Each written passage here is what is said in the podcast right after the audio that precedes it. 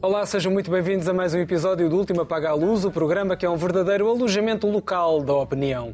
Vamos já avançar para a análise das notícias da semana e para isso tenho comigo o melhor painel de especialistas finalmente reunido, o especialista em comunicação Rodrigo Meita de Deus, o jornalista Joaquim Vieira, a historiadora Raquel Varela e a escritora Inês Pedrosa. Começamos o programa em modo massa crítica do País Irmão.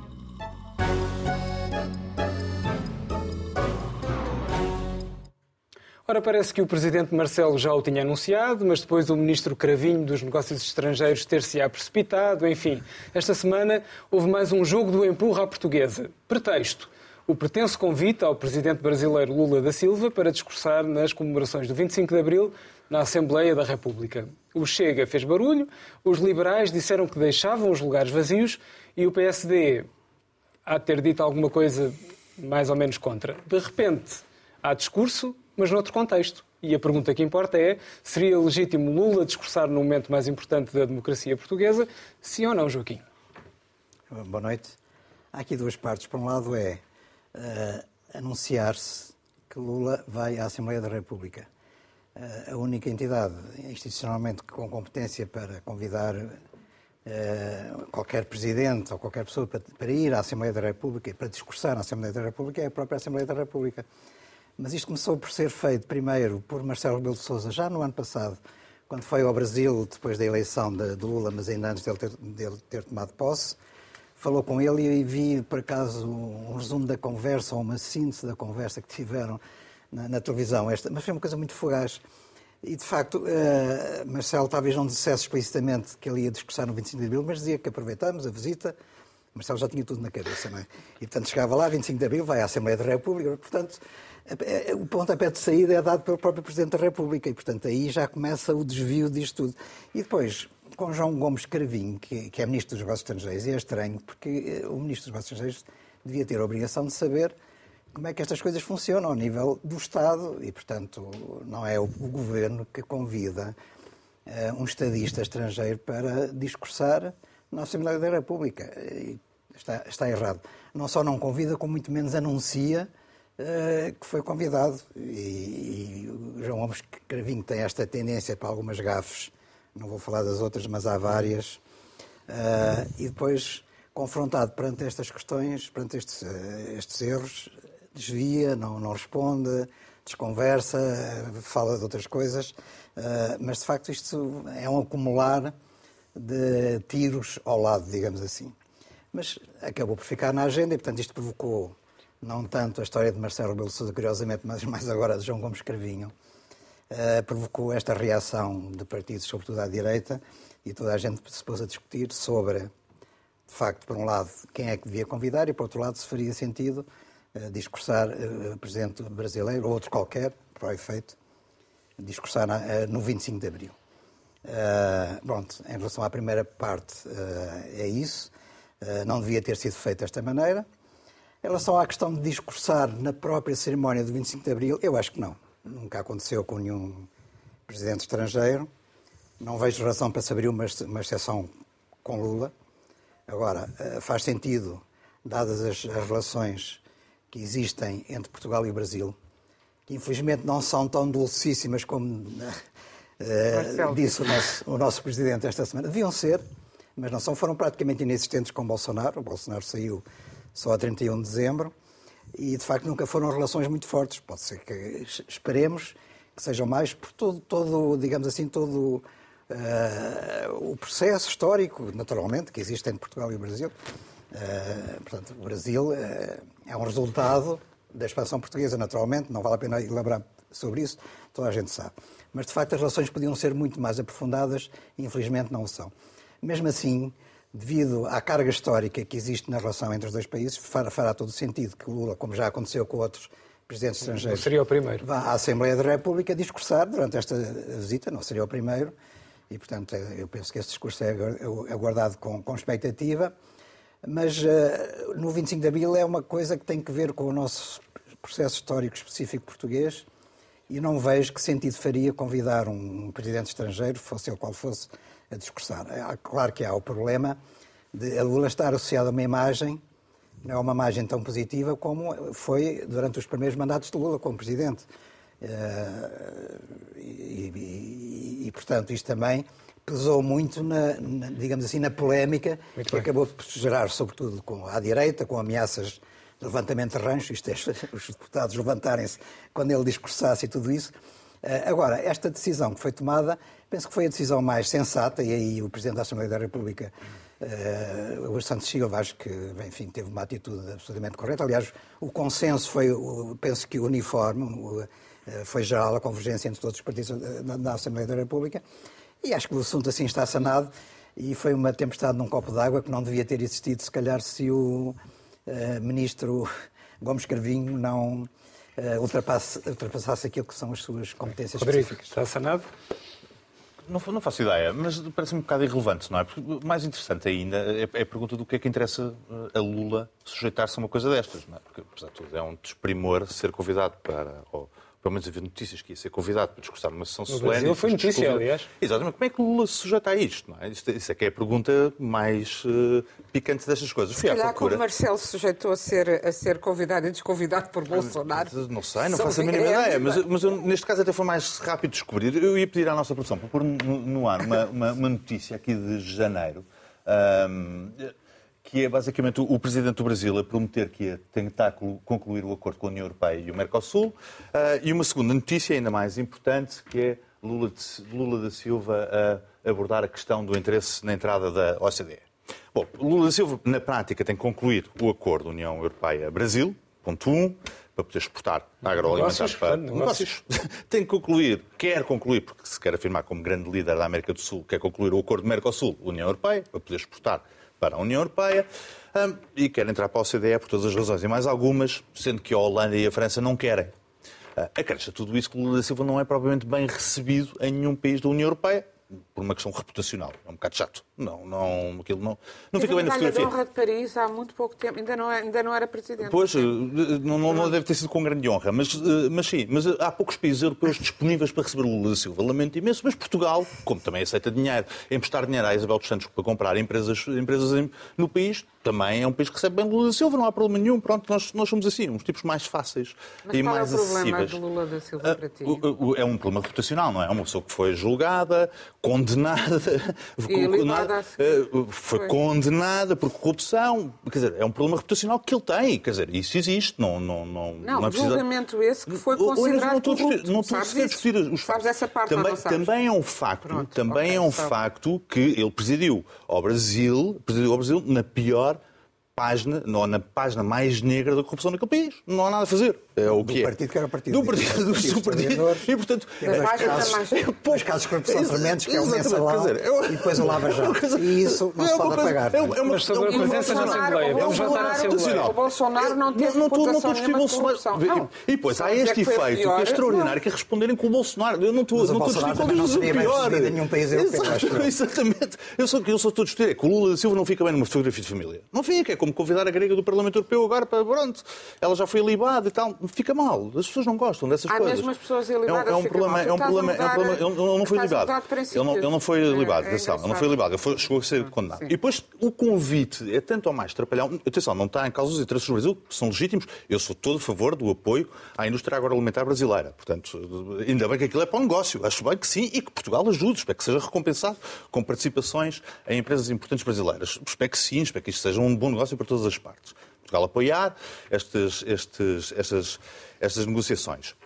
Agora, tem um problema político na prática, que é, de repente, estamos a importar uma polarização política que não faz sentido nenhum, porque isto não é convidar um presidente qualquer, é convidar Lula da Silva, para o bem e para o mal, e é contribuir, sobretudo, para a polarização do debate político de uma maneira que eu acho perfeitamente evitável. Quer dizer, temos todos aqui discutir. Mas tu achas que não devia sequer discutir na Assembleia da República, independentemente de ser no 25 de Abril? Hoje, eu, não, eu, não, eu não, nem sei, eu, eu, tenho as maiores dúvidas. Quer dizer, não me passa pela cabeça sequer estar aqui a discutir o, o Presidente do Brasil. É, é um convite trapalhão, é um convite, seja ele quem tenha, quem tenha decidido fazer, e ainda mais trapalhão que ninguém, nem no MNE, nem na Casa Civil, eh, nem em lado nenhum, se tenham percebido isto só serve para aumentar eh, a fratura eh, política no país. Não, não serve para resolver nada. Inês. Mas eu não vejo fratura nenhuma. Boa noite, antes de mais. Não vejo fratura nenhuma. É o presidente eleito do país mais importante para Portugal, do ponto de vista da língua portuguesa e da cultura de expressão portuguesa e não só. É dos, do, da, da CPLP, que tem funcionado eh, muito mal, isto é para ser eufemística, porque até lá tem, enquanto tiver a Guiné Equatorial é uma vergonha, mas pronto, é o país, é, exceto na, na, na, no período terrível de Bolsonaro, eh, no recente período, em que teve um presidente que defendia a tortura, defendeu um torturador, defendia publicamente, que ainda torturou pouco a ex-presidente do Brasil, um torturador que mandava torturar bebés à frente dos pais para os fazer falar. É, estamos a falar disto na ditadura do Brasil. Eu estou a dizer isto não só uh, porque, para, para, para fazer o contraste entre o que se passa hoje no Brasil e o que se passava, mas porque o 25 de Abril, enquanto revolução pacífica, enquanto transição de uma ditadura uh, apesar de tudo não tão violenta, mas uma ditadura violentíssima, como são todas, da portuguesa para, o 25, para a democracia, foi exemplo para o mundo inteiro. Foi uma revolução de referência no mundo inteiro e também no Brasil, que estava nessa ditadura nessa época. Uhum. E, portanto, penso que tem todo o interesse, agora que estamos a. Como é que vamos comemorar os, o cinquentenário, que é para o ano, se nunca se fez ter um presidente de um país de expressão portuguesa a falar no 25 de Abril, talvez fosse interessante uh, ter este ano e talvez o mais interessante fosse o, uh, o, do Brasil, até porque o Brasil, sendo um país com uma história comum com Portugal, é menos dolorosa essa história, dado que não era uma colónia portuguesa, já não era colónia portuguesa há muito tempo, já era um país independente há muito tempo, tem uma história completamente diferente do colonialismo português que se arrastou precisamente até à Revolução. E, portanto, Uh, para mim faria todo o sentido. Claro que uh, protocolarmente foram cometidos erros sucessivos, o primeiro por Marcelo no seu ímpeto, no seu entusiasmo. Acho que até genuinamente ficou entusiasmado com o facto de não ter que uh, lidar com o, o, problema que era sempre Bolsonaro, aliás, de uma deselegância com o nosso presidente total e que nunca quis qualquer relação com Portugal. E Lula da Silva, que é um presidente que eu tenho apreciado, eu, eu acho que este mandato dele é, é, particularmente mais consensual do que os anteriores, até porque ele só fazendo grandes consensos é que consegue mexer alguma coisa no Brasil e porque é um presidente que fala continuamente da cultura, da importância da cultura e da língua, da língua e da cultura, continuamente. Não há discurso nenhum, seja sobre economia, exportações, que ele depois não, não diga que a cultura, a leitura, a educação é a base, o que é eh, importantíssimo e comoventíssimo vindo de uma pessoa que é um operário e que foi quem mais universidades fundou no Brasil e quem mais tratou de educar os brasileiros. Portanto, acho que temos muito a ouvir daquele presidente. Uh, acho que não foi da melhor maneira e foi estúpido porque, tendo o PS a maioria, vai, aquilo ia à aprovação na Assembleia e era tranquilo. Uh, foi uma gafe, começou por ser de Marcelo, talvez tenha continuado por ser do Ministro da Defesa, do qual eu até tenho muito boa impressão, não o conheço parte alguma, mas tenho muito boa impressão intelectual e, de, e do, do, intelectual e do trabalho dele no dia a dia do que vou vendo. Era da defesa, agora é dos negócios estrangeiros. Ah, que era da defesa, que agora é dos negócios estrangeiros, exatamente. Mas que é uma pessoa até que tem um perfil, uh, e na defesa teve, que também é, um, é uma área de grande diplomacia, de, que exige grande diplomacia, uma pessoa bastante diplomática, portanto fez aquilo. Não se nota? É não, um não quis entrar em conflitos, nunca pensou certamente, mas eu acho que foi na sequência do entusiasmo de Marcelo que se fez este erro, que eh, foi um erro, porque claro que a direita e a extrema-direita, a direita a direita supostamente liberal não gosta de Lula da mesma maneira que não gosta o Chega e por, por dizer, um, um corrupto, porque eles que não são nada corruptos, a gente sabe que no Chega não há ninguém corrupto e são todos uma, uma maravilha, sabem imenso apontar aos outros, mesmo quando os outros foram elibados. Portanto, sabíamos que a criar assim era escusado. Quer dizer, realmente tem que se ter muito cuidado com esta gentinha e não lhes dar uma unha mas acho que agora, desde que ele faça o discurso e seja recebido com a honra que é devida ao Presidente do Brasil. Como Bolsonaro também Raquel. certamente mereceria, por ser Presidente do Brasil. Vamos ouvir a Raquel. O Bolsonaro desconvidava. Era, só, era, só, era, só uma, era só uma pequena provocação. Era só uma provocação. É, eu acho que isto é, enfim, acho que se é para discutir o 25 de Abril, uh, tem que se discutir a dramática situação social da maioria das pessoas que vivem em Portugal e não se Lula da Silva discurso ou não. É mais um imenso fé de e que ocupa tanto espaço porque faz parte, de facto, não de contribuir para a polarização política, mas da pouca polarização política que nós temos nestes partidos que estão todos de acordo em manter os salários dos portugueses arrasados e depois têm que se têm que se diferenciar nestas questões. Eu queria pedir à produção para mostrar duas imagens, lembrando a polarização política. Se produ... uh, não, não era esta a imagem, era outra. É esta de André Ventura, um partido fascista português, uh, com um discurso neonazi, gostava de salientar, a apoiar Bolsonaro. E a segunda imagem é de Marcelo Rebelo de Sousa, se a produção puder, a dizer que foi uma reunião entre irmãos quando Bolsonaro uh, chegou ao poder. E é isso que faz com que a direita, a iniciativa liberal e o Chega utilizem o discurso de Lula da Silva, afirmando-se como. Portanto, Lula da Silva é o quê? É, uh, obviamente, estamos num pântano de corrupção de casos e casinhos e, portanto, a direita vai usar este exemplo para dizer nós somos os, as pessoas extraordinariamente de mãos limpas que não recebemos Lula da Silva. A mesma direita que acha absolutamente normal nós continuarmos a pagar uma dívida pública que é privada e que jamais foi auditada. Isso não é corrupção. É o quê? É tomar um café às quatro da tarde. Portanto, evidentemente que esta discussão é uma discussão que a direita usa para se tentar diferenciar no mínimo que tem. E eu devo dizer que eu nunca fui uma apoiante de Lula da Silva. Portugal é que tem uma vida política, é bom dizê-lo, muito pobre. E toda a gente, quer dizer, Lula da Silva nem sequer é propriamente. Lula da Silva é um homem de centro, eh, muito ligado ao catolicismo. Neste momento, o número 2 de Lula da Silva é um homem ligado ao Opus Dei, Alckmin, que era o patrão do neoliberalismo na cidade de São Paulo. Uh, e eu nunca fui apoiante Lula da Silva porque eu acho que sou uma socialista romântica e não acredito em muita coisa que o Lula da Silva fez, uh, nomeadamente em coisas perfeitamente legais, que a direita também acha normalíssimo, como é investir dinheiro dos sindicatos e dos trabalhadores em fundos de pensões. Eu acho que os fundos de pensões são das coisas mais vergonhosas que existe à face da Terra. E todos estes políticos da direita e da esquerda acham que é perfeitamente. É um negócio, como outro qualquer.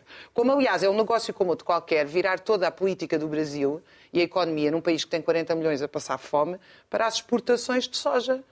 E vir à Europa oferecer isso como se estivesse a fazer um grande desenvolvimento no Brasil. Portanto, eu não acredito em nada disto, mas gostava de dizer uma coisa. Não me venham dizer que a direita e a extrema-direita e a direita neofascista no Brasil não é corrupta porque isso nem uma criança de 3 anos acredita. É evidente que tudo aquilo, isto, aliás, o agronegócio, a base do agronegócio, do tráfico de influência, sei lá mais o quê. Aliás, é, cai é que não dão os escândalos. Todos os dias. O Brasil é um país, aliás, absolutamente incrível. Vale a pena ver a televisão no Brasil. Metade são assaltos horrendos que decorreram naquele dia onde até há mortes, portanto é um país em guerra civil permanente, e a outra metade são escândalos de corrupção eh, permanentes, não é um ou outro. E eu não volto a dizer, para mim, eu acho que o, o mensalão, o escândalo, as pessoas não sei se lembram, em que teve envolvido o PT uh, eh, no Brasil, não foi o do apartamento, porque é bom dizer, Sim. tu que estás sempre a defender os princípios jurídicos, o Lula não foi este julgamento, nunca ficou provado nada. Pelo contrário, o julgamento provou que foi uma imensa aldrabice com tráfico de influências. Não, Onde houve realmente um escândalo, esse sim, mais do que provado. Anulou a sentença. Mais, anulou a ah. sentença por alguma razão. Ah. Anulou a sentença por alguma razão. Não és tu que defendes, não és tu que defendes que nós temos o que. O juiz dele acabou por Não és tu que defendes que nós temos os. Tu não reparaste nisso. Agora, deixem-me só. Deixem-me só, deixem só terminar. O tema. Gente... Não, não, não repararam. Houve de facto um escândalo do mensalão mas, claro. e, e, e, portanto, o atirar agora esta questão do apartamento ou não sei o quê, o apartamento foi quando Lula deixou de lhes fazer jeito encontrar o apartamento, como noutro qualquer encontra outra coisa qualquer. Mas isto para dizer que eu não defendo a política do PT e nem acho que Mas tenha sido correta. a presença dele na Assembleia? Quer dizer, eu, eu não tenho opinião sobre a presença dele na Assembleia. Eu, para mim, o 25 de Abril é, é, fora da Assembleia, portanto, para mim, se vão à Assembleia ou não, eu acho que o Lula da Silva, se fosse socialista, estava feliz, era a festejar com a população portuguesa, que foi quem fez o 25 de Abril junto evidentemente com o MFA. Dois apontamentos históricos que eu não posso deixar passar.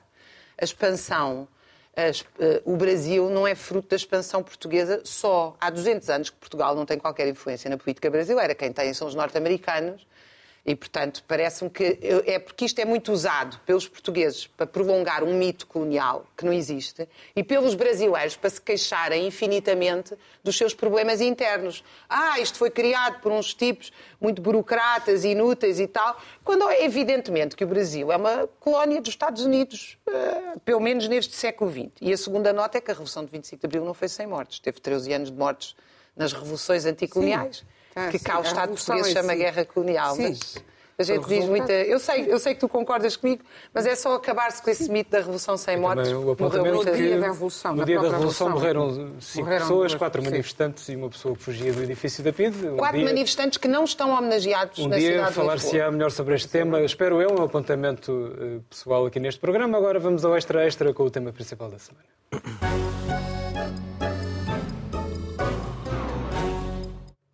Durante o período da geringonça tivemos uma paz social nunca vista em Portugal. Até o slogan está na hora, está na hora de o governo ir embora foi remetido ao segmento dos museus, só que com a maioria absoluta e, sobretudo, com o disparar do custo de vida, no momento em que, alegadamente, o crescimento do PIB faz estourar garrafas de champanhe, voltaram as lutas de rua e não só manifestações por uma vida justa, greves de maquinistas, protestos de professores, paralisações de funcionários judiciais e de médicos, também já anunciado, ou seja, o país está agitado, Rodrigo. É verdade, e ainda por cima nota-se bem, que eu tenho referido muitas vezes isso aqui, que o, que o Governo ainda não acertou bem com a sua estratégia de comunicação, não é? Portanto, ainda não sabe muito bem como é que há de lidar com isso. E, e tem muita graça, porque nós em outubro, estava aqui a rever as minhas notas, em outubro o Primeiro-Ministro e o Governo estavam a anunciar um apoio extraordinário de 125 euros eh, por causa do aumento dos custos de inflação e porque os portugueses estavam em sofrimento, e em fevereiro, portanto, quatro meses depois, no princípio de fevereiro, estamos a falar de um crescimento recorde da economia. No mesmo ano em que as pessoas estavam a passar fome, um crescimento recorde da economia e uma redução recorde do endividamento uh, do Estado as duas coisas não são compatíveis, não é? Não dá para nós dizermos que o país está miserável e, portanto, os portugueses precisam muito do nosso apoio e o país é bestial e está a crescer uh, e, portanto, não precisa do nosso apoio. E tudo isso... O Montenegro acha que são compatíveis. eu não sei, eu, eu, eu, diria, eu diria, olho para as sondagens e diria que eles não são compatíveis. As coisas não... O, o discurso, não é? Ou seja, nós estamos no poder, uh, estamos a governar, é suposto, portanto, sermos responsabilizados pelos nossos atos, estamos a governar e as coisas não batem certo. Uh, não bate certo e desajuda o próprio clima de tensão social, porque depois temos os professores então se há dinheiro, porque é que nós não recebemos mais? Porque é que não, não sei o quê. E depois eu trouxe aqui uma, uma noticiazinha que foi aquela que a Raquel evidentemente rejeitou, uh, avisando logo que não era dela, uh, que é esta coisa extraordinária. Nós, só, só para, para lembrar o que é que nós estamos a falar, portanto, são 7,6% dos trabalhadores são filiados num sindicato. 7,6%, o que dá eu não sou muito bom a matemática, mas daria 92,4% dos trabalhadores não têm nada a ver com a atividade sindical ou que desistiram pura e simplesmente de acreditar que um sindicato alguma vez lhes terá uma coisa melhor. Fazer em greve não tem que pertencer ao sindicato. Não, não tem. Não tem. E aonde é que eu quero chegar? Daí que eu quero chegar. Muito bem. O que é que nós estamos aqui a discutir cada vez que vemos este, este panorama extraordinário? Muito embora a, a, a Raquel vai certamente anunciar a 45 do, 45 calamidade do capitalismo mundial. Mas o que é que nós estamos aqui a discutir na prática? Estamos a discutir não o papel do Estado, mas estamos aqui a discutir a função do Estado enquanto patrão. É o patrão. O patrão e os seus funcionários. O patrão dá-se mal com os seus funcionários e os seus funcionários dão-se mal com o patrão. E isto é a mesma coisa que nós chegamos a um restaurante e o empregado de mesa, não é? Diz que vai entrar em greve e nós já pagamos o jantar. Não é? Nós não temos nada a ver com aquilo, não é? Uma discussão do, do empregado com o patrão. E depois o empregado vem à mesa e diz: Não, não, mas eu estou a fazer isto porque eu quero aumentar a qualidade da comida que lhe sirvo.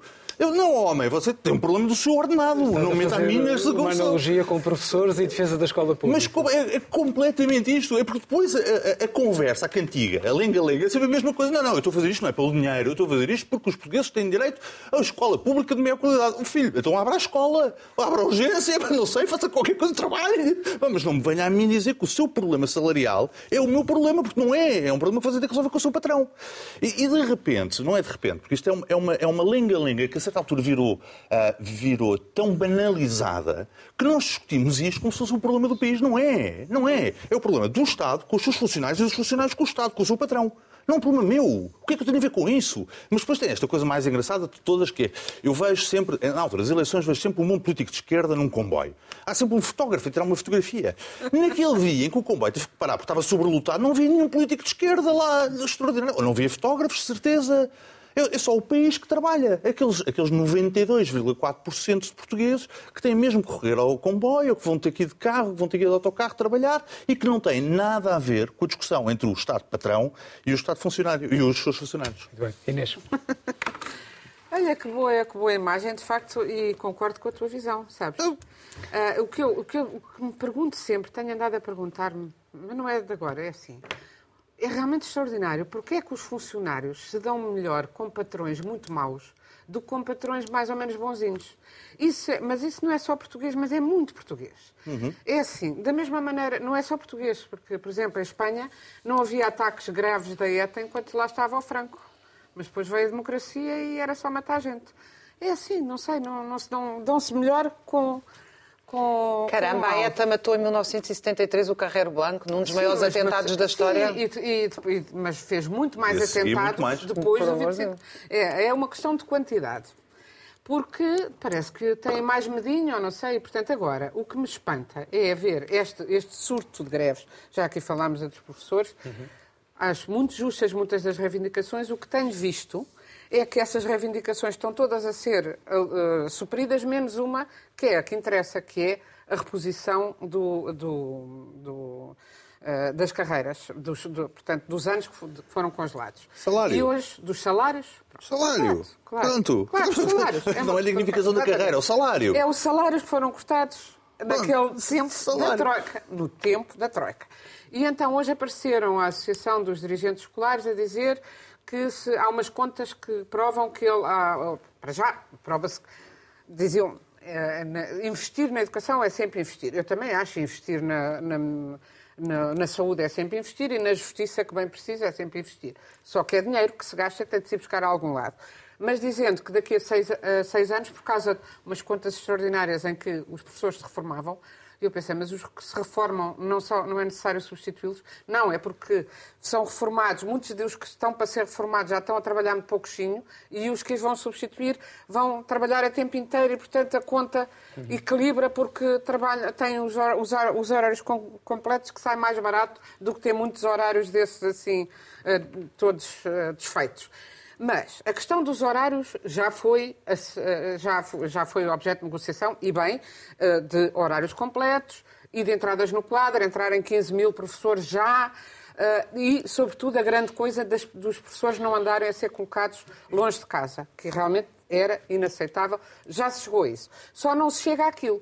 E só por não se chegar àquilo, andamos desde 9 de dezembro sem escola pública. E, portanto, neste momento eu não sei quem é que ainda tem os filhos na escola Mas sabes pública. que é voluntário. Eu toda a vida Mas sabes fui que é defensora da escola pública o máximo possível. Os, professor- os professores é que pedem, dizem que podem ser distritos a qualquer escola. Eles podem dizer que não querem. Ou seja, Não se- o não- Estado não não, se não- obriga, o Estado não obriga um professor de Bragança a ir para o Algarve. Pode não lhes arranjar emprego, não é? E eles podem Mas precisar de um emprego. Não é funcionário do quadro, exato. Pronto, não é mas tem que do ser quadro. funcionário do quadro. Mas eu acho que essas questões são questões Sim, não, fundamentais. a questão Agora, acho que chega a um ponto que é assim, está bem, até pode haver dinheiro, podes integrar todos, eh, daqui, a- daqui a seis anos recupera-se. E então os médicos, dá- eu vi hoje um cartaz que era assim, o, professores são a mãe de todas as profissões, é muito bonito e é verdade. Mas sem médicos também não vivemos, sem enfermeiros também não vivemos. Sem agricultores. Sem agricultores também não vivemos. Portanto, e não vai dar, Sem não vai dar. Eu fui contra, absolutamente contra a política da Troika. Lamento que não tenham feito greves de cinco meses durante a Troika. Lamento mesmo, porque acho que aquele desgraçado governo devia ter caído logo, mas deviam ter feito então os stops todos naquela altura, acampamentos, tudo. Oi, não Inês, houve fizeram. greves gerais durante e a agora, Troika? eu, uma- há uma coisa que eu, eu tinha dito, quando, quando o PC sair do governo, é uma muito má política de tirar o PC da orla do governo, porque vai haver mais agitação social. Mas esta agitação social já não é só essa. Já nem o PC, que tem muita influência nos sindicatos, tem tanta influência. Portanto, há qualquer coisa no país. Para já, isso que tu disseste, Rodrigo, de, de haver tão pouca sindicalização, é uma desgraça nacional e também é fruto de uma mentalidade de eu não quero estar no sindicato para não ter problemas com o patrão, como se não fosse ter mais problemas não, tendo, não, não estando no sindicato. As pessoas deviam sindicalizar-se para defender os seus interesses, mas Não também é deviam exigir, mas deviam exigir que os sindicatos. É, não pagar para serem instrumentos políticos. Desculpa, para serem instrumentos- Quer dizer, o PC apoia o governo. Durante esse tempo não há problema nenhum. Aliás, os, os, os salários continu- continuavam congelados, as carreiras continuavam congeladas. Mas não há problema nenhum. Saíram do governo, saíram do governo, entre aspas, passou a haver problema. Ah, são instrumentos Exato, são políticos, instrumentos não é? políticos. São Mas instrumentos nem, todas, políticos. mas nem todas as. eh, Mas, sim, mas não deviam ser. Os sindicatos não, e em princípio não são, e, e- e as pessoas têm de ter a consciência de para que servem os sindicatos e também têm de não se deixar instrumenta- instrumentalizar por eh, eh, sindicatos com essa vocação política, que não são só o PC. Este, e isto do stop e da, do- da maneira selvagem como se faz, como se faz a greve de uma hora e é a, hora, é a primeira hora da manhã, que só prejudica os pais, porque se for a última do dia. Não, é, é uma, são greves cirúrgicas para prejudicar quem menos quem culpa tem da situação. Raquel. Raquel. Bem, vocês estão ficar uns rachas sindicalistas anti-greve, não é? Já não qualquer dia pedem, rachar, qualquer dia tu e a Inês pedem legislação do Salazar a proibir já. a greve mesmo. Não, não, não, Proíbam não, greves. não, Não, não, Afonso Costa, aliás. Mudem, olha, porquê é que tu e a Inês não mudam o povo? Não, Que não, Mas o povo não tem nada a ver com as greves. O povo não tem nada a ver Olha, com eu as já greves. vejo o povo a queixar-se das greves. Eu disto. Eu, naturalmente, acho que nós eh, sou, sou uma entusiasta das greves, porque eu acho que as greves são um ato de civilização contra a decomposição social que nós estamos a assistir. As- os transportes não funcionavam e já não funcionavam antes. Os hospitais já não funcionavam antes. Aliás, nós estamos a assistir, vai haver greve de médicos para a semana. Mas ontem, uma criança foi deixada num surto psicótico no jardim do Hospital Dona Estefânia porque fecharam a urgência. E, portanto, para mim, uma greve que obriga a contratar mais profissionais é um ato civilizatório contra a barbárie, onde eu acho que sim, Rodrigo, nós vivemos. O Da mesma maneira, da mesma maneira que acho obsceno que um professor ganhe 1.400 ou 1.500 euros ao fim de 30 anos de carreira. Isso, para mim, é completamente intolerável. Aparentemente, António Costa sente-se muito confortável por ser socialista. Enfim, eu sou socialista e estou a quilómetros de distância. Acho que ele está a quilómetros de distância à minha muito direita. Ir ter ao Algarve, anunciar pomposamente a regionalização e a polícia colocar uma grade entre ele e os professores. Não é entre ele e polícias armados a organizar-se na extrema-direita, ou seja, onde for. É entre ele e os professores. Porquê? Porque nós estamos a ver uma situação social absolutamente insustentável. As pessoas não conseguem ir ao supermercado comprar proteína quase 50 anos depois do 25 de Abril. Tudo junto, se contarem eletricidade, supermercado, eh, aumento da gasolina, as pessoas estão a gastar mais 400 e não estão a pôr a renda da casa e eh, os juros que os bancos anunciaram todos esta semana, lucros extraordinários nunca vistos nos últimos 15 anos.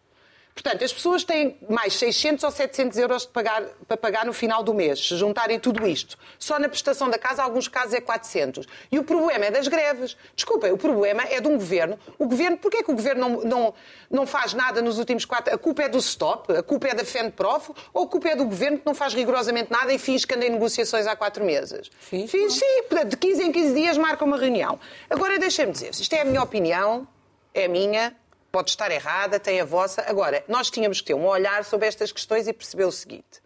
Não é que durante a geringonça se interromperam as lutas sociais. Durante a geringonça aconteceu pela primeira vez neste país uma coisa que não acontecia desde os anos 80. Sindicatos combativos, de esquerda, fora da orla do PCP, apareceram e apareceram movimentos sociais, como o movimento dos enfermeiros, não dirigido por um sindicato, na altura.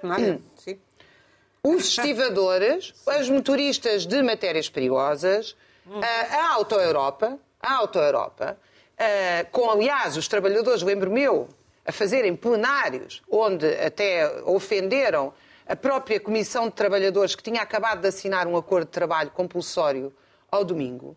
E agora temos os professores, temos os funcionários judiciários. Os funcionários judiciais, que é a pessoa, vejam bem, que é a pessoa com quem, se uma pessoa é vítima de um crime, a primeira pessoa que encontra ali à sua frente é um funcionário judicial. Ganha 800 euros. Há funcionários judiciais a trabalhar num supermercado. A trabalhar quando saem do- da, da justiça num supermercado. São eles próprios, o sindicato, eh, o sindicato, que denunciou, que o governo anunciou um programa de- contra a violência doméstica em que não há funcionários para atender as pessoas e não é por causa da greve. Tudo isto é muito antes da greve. A escola pública, ninguém, no seu perfeito juízo, nos últimos anos, deixou de pagar explicações aos filhos ou desistiu, porque sabe perfeitamente que eles entram e saem de lá sem adquirir o mínimo de conhecimento fundamentado. Portanto, estas greves são greves que repõem uma coisa absolutamente essencial que aconteceu neste país. Os serviços colapsaram. Não colapsaram por causa da greve. Os serviços colapsaram porque se colocou todo o investimento a remunerar a banca e a dívida pública, que é outra forma de dizer a banca. E deu-se cabo dos serviços públicos. Não se consegue telefonar para um serviço público. Vocês já experimentaram? É por falta de funcionários Já experimentaram? Eu deixei, desculpa, há um milhão de pessoas sem médico de família. Eu tinha médico de família, eu estava contente, eu ia ao médico de família, eu não sou, pronto, a classe média entretida com os seguros privados, achando que no privado são muito bem Mas, tratados. mas, Raquel, o que é que os eu têm a ver com deixei isso? de ter médico de família, porque eu, Desculpa, repara bem, o- o- o- os não sei. Médicos, a partir do momento em que exigem aumentos salariais, estão a exigir que o sistema público seja atrativo para Não, não eh, estão. ter os mais melhores profissionais. Estão é isso. ser mais ordenado para eles. Como os professores. o que é- os professores agora, o que é que vocês acham? que que Desculpa com lá. isso? Tu achas que... Agora deixa-me te fazer uma pergunta sinceramente. Sim. Mas estou-te a fazer isso, não é retórica. Tu achas que isto vai acabar com melhor comunicação ou com melhores salários? Não isto, não, isto é simples. Vai acabar porque o governo não tem dinheiro para pagar. Então, Como não há dinheiro para pagar, isto acaba Não, por si. não acaba, porque as pessoas vão continuar a fazer Raquel, greve, Raquel, isto é um conflito entre sindicatos, certo? Isto não é um conflito entre claro que é um conflito entre sindicatos, Isto é um conflito. É um conflito entre sindicatos. entre no meio o país vive- apanha. Não, isto é um conflito entre Claro. trabalhadores que fazem o seu trabalho e não conseguem receber o mínimo digno Oh, oh, e oh. toda uma estrutura pública e privada, porque também há greves no setor privado, Muitas, imensas. em que Isso toda a remuneração acaba milagrosamente nos gestores, na banca, Não, em grandes empresários. O que é isto? as- As empresas é o Estado. Que programa é É o- este? É o Estado. Explica- Explica-me lá. Tu que és um o homem de direita e que O- e dinheiro aparece no Estado. Explica-me lá, que programa é este? A direita há 70 anos dizia assim: acreditem no capitalismo, que nós vamos crescer, criar economia, criar emprego, as pessoas vão viver melhor. Que programa é este hoje, em toda a Europa e em todo o mundo, da direita e da esquerda liberal, como o PS, que só tem uma coisa a dizer aos trabalhadores? Para a sociedade ser sustentável, temos que cortar salários e também tenho- pensões. eu, eu tenho imenso, Que eu tenho programa imensos é salários de este? Portugal de 1950, porque Isto é um era na altura que programa as pessoas viviam bem. Não, isto é na altura que as pessoas viviam bem. Era é um nos anos programa 50, regressivo. Raquel. Tudo isto está muito pior do que na década Não de 50. voltamos a ficar sem gordas. Não havia greves. vamos lá. Não havia greves porque havia polícia política. Mas houve nos anos 40. Aliás, houve nos anos 40 durante o tempo da guerra. E isto faz-me lembrar eh, uma coisa, ou remete para uma coisa, porque também existe uma guerra na Europa. Houve grandes greves em 42, 43, eh, de facto por melhores condições de vida. Eu estou de acordo com o Rodrigo que as greves é sobretudo por aumento de salário. Portanto, não venham cá com os restos das coisas, que disfarçam com a história das, da, da escola de qualidade, melhor serviço. Mas não é, porque isso já conseguiram. Porque isso já conseguiram agora. Serviço Nacional de. Saúde, etc. Mas, É porque isso já lhes foi dado é agora. dizia o André Pestana, não é assim que se chama? Tem mais 200 euros e isto é, acaba. Mais 120 euros por mês aos professores, aos auxiliares de, de educação, que são os- e também, já agora, aos polícias, que eles também pedem em nome dos outros. Portanto, na realidade, isto é, é- é mais político do que outra coisa, não é? Se ele está a pedir eh, aumentos para toda a gente, e de facto há aqui uma bola, um efeito bola de neve. Isto começou com os professores.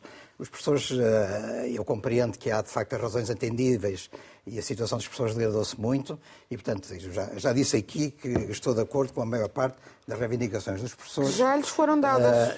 Em a questão parte, é sim, essa, é que exato. já lhes foram dadas. Mas, eh, Eu também estou de acordo. Esta, esta, digamos, esta capacidade, de, facto, de combate dos professores que se notou, com a- portanto, isto, eu acho que exprime uma revolta genuína que eles têm. Portanto, também são estimulados pelas estruturas sindicais, é certo.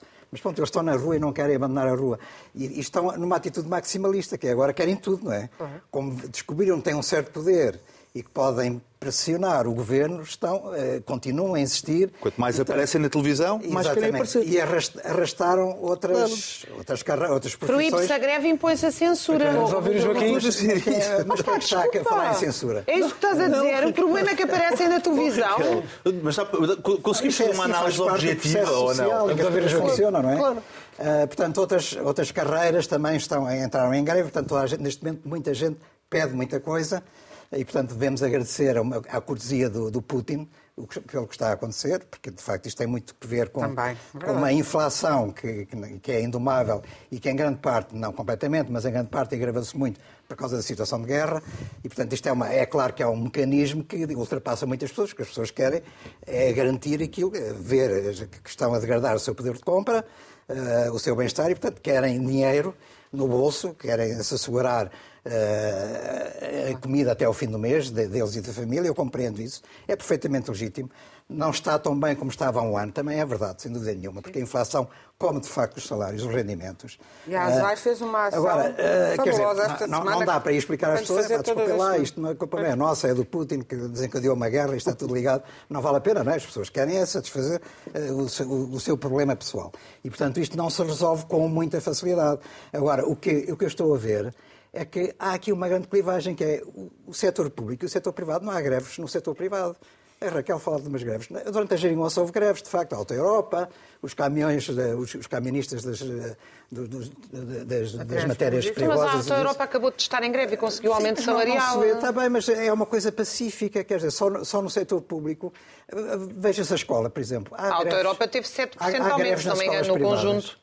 Os professores das escolas privadas ganham menos do que os professores da escola pública, têm menos regalias do que têm os da escola pública, não fazem greve. Não está a E não te ocorre que é porque que... se calhar podem ser despedidos. É, e o que é que isto vai acontecer? O que é que vai dar? Vai dar que mais pessoas vão querer pôr, desde que tenham capacidade financeira, vão Esse querer é pôr que os é filhos no privado, porque não há aulas deste dezembro no, no setor público. Exato. E, portanto, vai-se agravar, digamos assim, a clivagem de classe na escola pública que vai ser mais a escola dos pobres e a escola privada que vai ser a escola dos ricos. Como Portanto, aconteceu com os serviços Só está a agravar, digamos assim, o problema da, da, da oposição de classes que existe em Portugal. Não está a ajudar nesse aspecto, nem está a ajudar a qualidade do ensino, não acredito.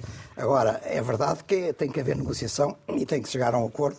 Uh, mas não, não uh, vai, vai morrer. Isto vai morrer, mais tarde ou mais cedo, quer dizer, também não há capacidade para estar a, a, fazer greves por tempo indefinido, porque naturalmente as pessoas também precisam de assegurar o salário e fazer greve é perder dias de trabalho. Dias de trabalho, dias em que não se recebe. Mesmo Horas. que nos professores seja só uma hora.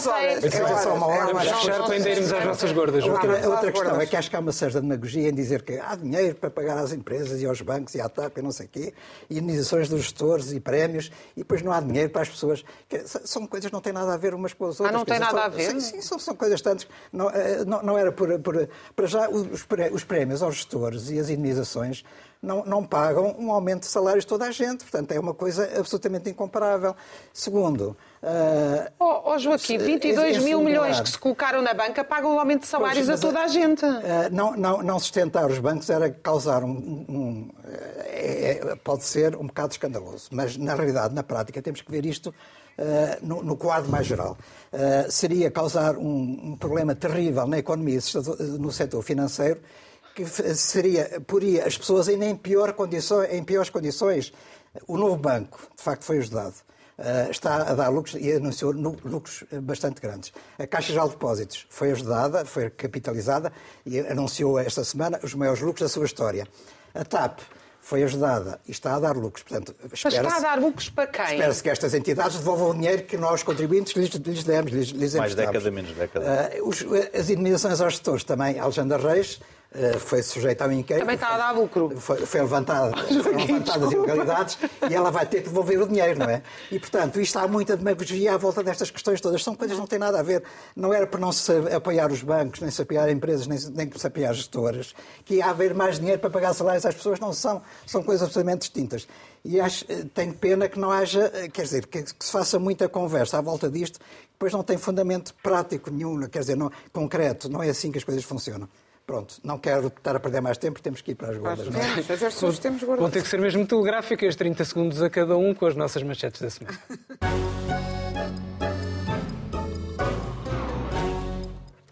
E começamos pela Raquel, quer falar sobre protestos contra o envio de armas para a Ucrânia. Raquel. Num protesto, na verdade, especial na Alemanha, uh, liderado por uma deputada do Die Linke, que é o partido de esquerda, uma mulher assim meio fora da caixa, e uma histórica feminista alemã, que chamaram um protesto, que chamaram, na verdade, um texto uh, de resistência à guerra e contra o envio de armas, que reuniu meio milhão de assinaturas imediatamente. Vários ex-generais da NATO e altas patentes contra o envolvimento da Alemanha na guerra, exigindo a paz imediata. E a manifestação teve 50 mil pessoas em Berlim e Fiquei muito Fica feliz por ser na Alemanha. nota, Inês, uma nota é cultural. Bem, Berlim, mas uma, ao menos uma notícia deste mundo e que não, deste mundo e, de, e, uma notícia boa. Uh, no, no, Festival de Berlim, João Canis ganhou o Urso de Prata com uhum. o filme Mal de Viver. Mal Viver. Mal Viver, que ainda não vimos, porque vai, mas vai estrear agora em maio. Uh, eu sou muito fã dos filmes do Canis desde há muitos Acho anos. que não é o Urso é um de Prata, filme... mas o prémio do júri que... Não sei, houve É, uma depois- correção sobre isso, não é? Mas Não, é o Urso de Prata, é da é o Urso realização. de Prata. É o Urso de Prata. Uh, é um filme, o- que sei do filme é que é um filme, mais uma vez, uma história de mulheres, da dureza. Da, eu, uh, os filmes do João Canis são muito sobre como é dura a vida das mulheres e como elas resistem, com grandes atrizes, a começar pela Rita, Branco, a Rita Blanco, uh, pela, hum, hum, Pela Cleia Almeida Cleia- Almeida, Temos que fechar. pela, pela Leonor Silveira, muitas. Sempre trabalhou com grandes atrizes portuguesas. É muito bom ver o cinema português reconhecido lá fora. Temos que começar a olhar para nós e para a nossa cultura com mais amor. Rodrigo, um caso de impostos com João Galamba. Sim, é verdade. Atenção, eu acho que concordei uma vez na vida com, com, com o João Galamba, que conheço pessoalmente, e foi acerca da falta de qualidade de um determinado restaurante. Foi a única vez que concordei com ele. Vi esta notícia e fiquei assustado e depois li. Ah, tentou fugir ao pagamento de mais de 14 mil euros em impostos. Eu pensei, é cá dos meus. Mas afinal, não. Aquilo que ele fez foi recorrer de uma decisão do fisco. Isto transforma-se numa. No título é casinho. fuga aos impostos. Portanto, eu decido recorrer. Acho que o fisco não tem razão. A CNN anuncia que eu estou a tentar fugir aos impostos. É de. Bom, ah, ah, é de malucos? Muito bem. É de malucos. Não, não sei o que dizer. também justiça, o do caso de público. Tancos. O caso de Tancos é aquele caso de que tem que ver com o furto das armas, eh, que houve no paiol de Tancos, enfim. As pessoas sabem disso, houve condenações. A relação de Évora estilhaça a sentença de Santarém, isto é uma sentença condenatória, e, portanto, foi- voltou tu- tudo à estaca zero na, na relação de Évora, porque o julgamento foi em Santarém. E porquê? Porque, porque foram utilizados na investigação metadados. Portanto, isto é um problema complicadíssimo. E, de, Já falamos de acordo com os, eh, e já, já falámos sobre isso, com as decisões do, do Tribunal Constitucional não podem ser usados metadados na investigação criminal. De acordo E, com a portanto, Constituição Portuguesa, não podem ser utilizados os metadados. Não, mas já, já podiam ter eh, atualizado isso, isso é polémico, é, as- os juízes não estão todos de acordo, mas isto com crimes de corrupção, crimes de tráfico de droga, crimes de pedofilia, não se pode investigar porque não se pode recorrer aos metadados, portanto vai ser devastador para eh, a justiça portuguesa. Muito bem, assim fechamos então o nosso último Apaga a Luz. Espero que tenha gostado e que nos acompanhe semana a semana. Despedimos com amizade e até para a semana. Obrigado.